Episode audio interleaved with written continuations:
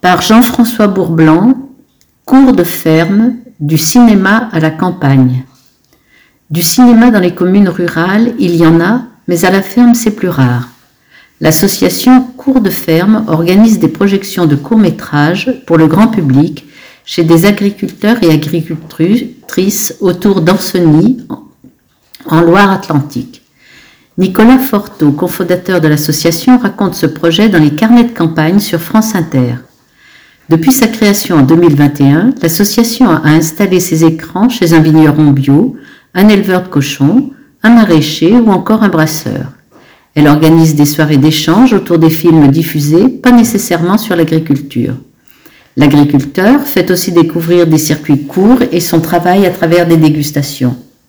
L'association Cours de ferme a été initiée par des passionnés de cinéma et des passionnés d'écologie et de local.